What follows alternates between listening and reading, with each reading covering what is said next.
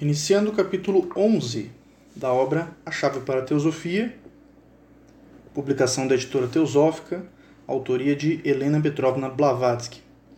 Esse capítulo 11 ele inicia com o subtítulo O que é Teosofia Prática? Esse é o subtítulo do capítulo e o trecho de hoje é O Dever. Então, ao questionamento inicial sobre a necessidade do renascimento, já que, como a maior parte da humanidade, na maior parte das reencarnações, não atinge a iluminação. Então, qual seria essa necessidade se a maior parte dos casos é, fracassaram na, na, na linguagem aqui do interlocutor?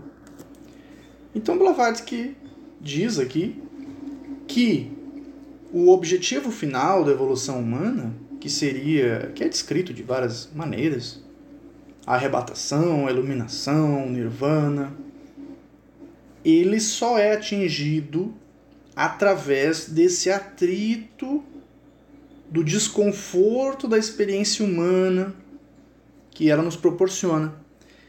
Em algumas alguns textos das tradições da, da Índia, é descrito que há aqueles mundos superiores, onde tudo é belo e lindo e fácil, e a pessoa pode viver nesses mundos por 100, 200, 300 anos. Aqueles mundos que a gente aqui chama por outros termos, plano mental, é, os orientais chamam também de Devakan, enfim. Em outras obras é chamado de planos divinos, planos celestes. Porém, eles descrevem que por pelo fato da alma estar muito confortável, ela não consegue atingir um progresso nesses mundos de existência, nesse estado de existência mais espiritual. Então é necessário essa experiência corpórea com todas as dificuldades envolvidas, para que essa transmutação, quase um, um trabalho alquímico, né? transformando aí a, a, o chumbo, a, o bruto em, em ouro, né? o trabalho de lapidar pedra bruta, como dizem algumas ordens esotéricas. Na próxima pergunta, ao questionamento, de si o resultado natural disso seria de abandonar a vida de um modo ou de outro? Então Blavatsky diz que se ele se refere ao suicídio, a resposta definitivamente, decididamente é não. Porque esse resultado ele é fruto de doenças é, da mente, como ela descreve aqui. Né? Então hoje a gente já tem mapeado algumas doenças como a depressão, etc. Então a pessoa ela não pode estar em bom estado para cometer um ato dessa natureza. Então ela diz que isso não faz parte do progresso natural do ser humano. Mas se ele está falando dessa desse desejo de transcender a condição ordinária da vida humana e atingir novos estados ainda desconhecidos de beatitude, felicidade plena, bem-aventurança. E principalmente a necessidade de compartilhar isso com a humanidade que sofre, porque ela diz que o objetivo não é somente a nossa felicidade, mas de todos os seres semelhantes a nós. Então que sim, seria esse o, o objetivo.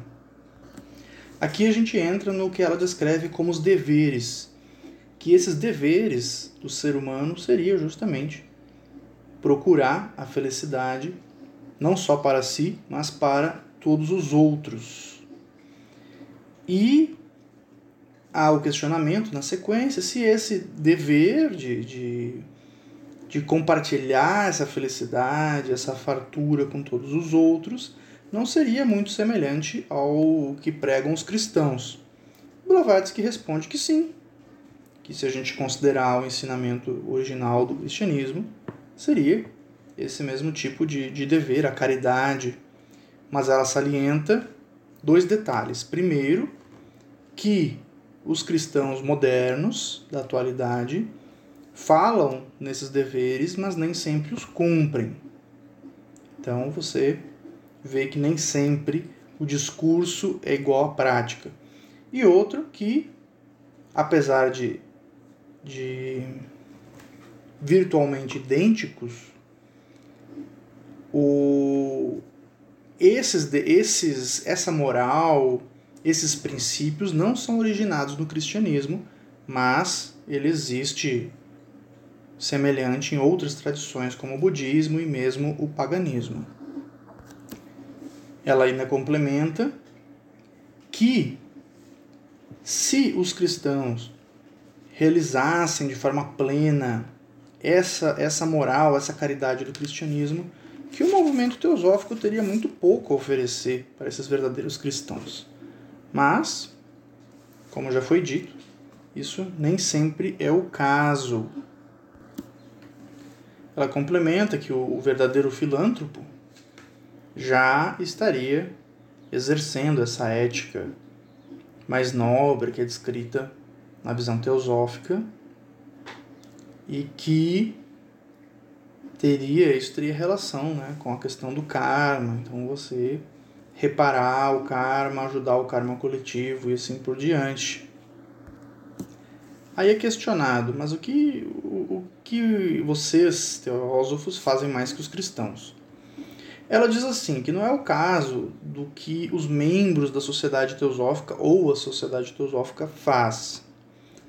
Mas, embora ela salienta que alguns membros realmente fazem o melhor que podem pelo coletivo.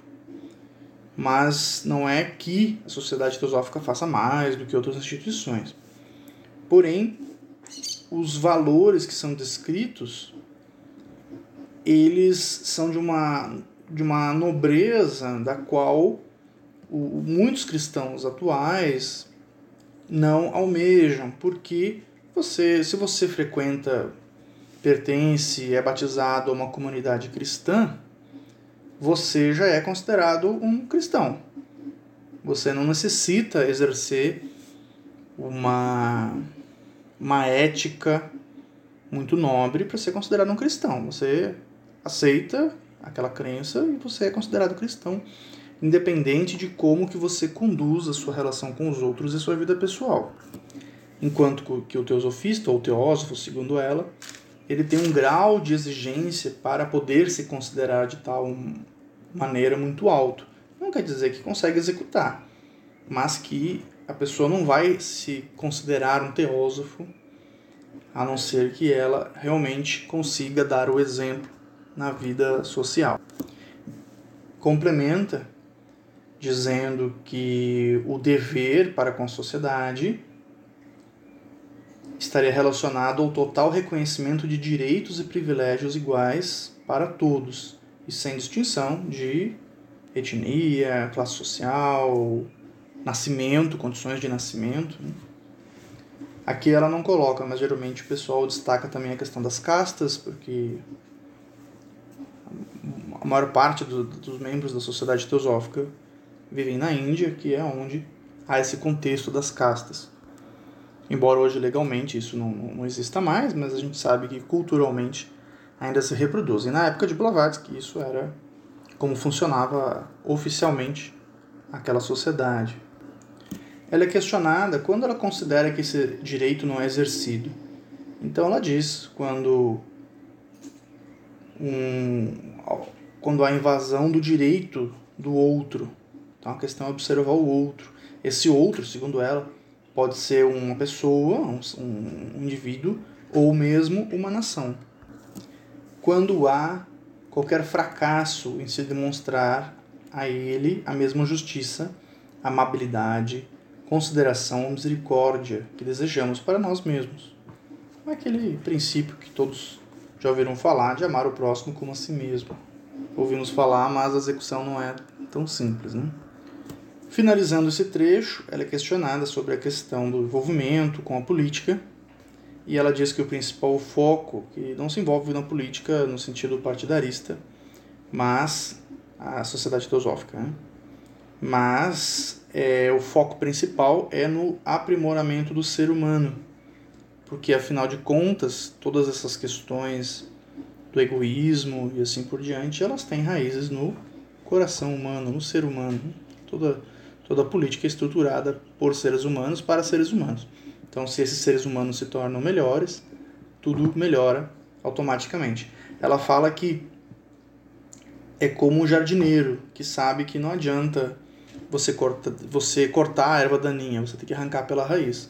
E a raiz dos males da nossa sociedade é a mente e o coração do próprio ser humano. Então aí deveria estar o foco de trabalho do movimento teosófico.